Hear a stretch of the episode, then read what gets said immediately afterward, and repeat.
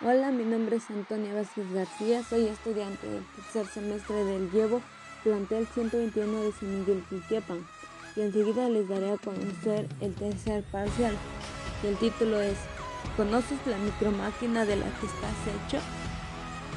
Eh, enseguida les daré a conocer las respuestas de las siguientes preguntas.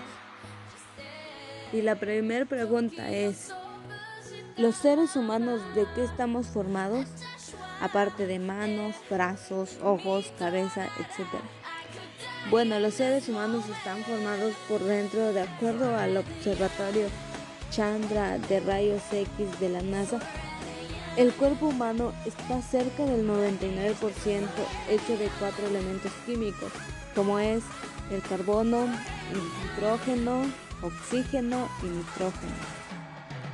El nitrógeno es nuestro ADN, el calcio en nuestros dientes, el hierro en nuestra sangre, etc.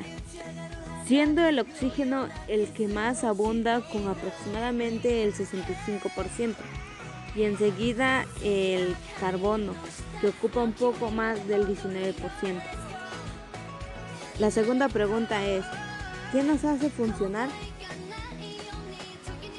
En el interior de nuestro cuerpo se encuentran órganos como el cerebro, los pulmones, el sistema nervioso, entre otros, que cumplen funciones muy importantes para el organismo. Como tercera pregunta es, ¿por qué tenemos una piel suave?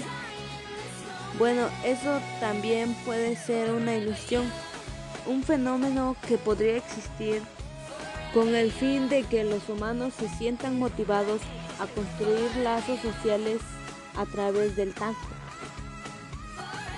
Pregunta número 4. Bueno, aunque no he mencionado la palabra célula, daré respuesta a qué es. Y la célula es la unidad fundamental de los organismos vivos, generalmente de tamaño microscópico capaz de reproducción independiente, formado por un citoplasma y un núcleo, rodeados por una membrana. Pregunta número 5.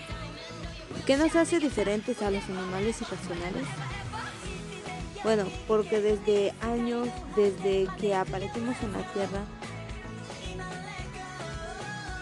algunos años después, dejamos los árboles, comenzamos a caminar y empezamos a vivir en grupos más grandes y nuestro cuerpo se agrandó,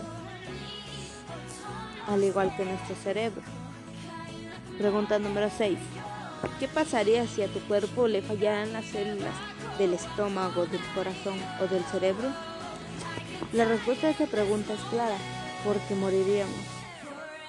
Sin el sistema nervioso, nuestras células no podrían recibir el oxígeno y los nutrientes que necesitan para estar vivas. Pregunta número 7. ¿Las plantas tienen células? ¿Para qué crees que les sirven y qué pasaría si no las tuvieran? Y bueno, claro que las plantas tienen células y les sirven para poder nutrirse, reproducir. Y si no las tuviera, no podrían capturar la energía solar, ni podrían transformar el dióxido de carbono en alimento, por lo cual morirían. Bueno, y con esto finalizo mi explicación. Gracias por su atención.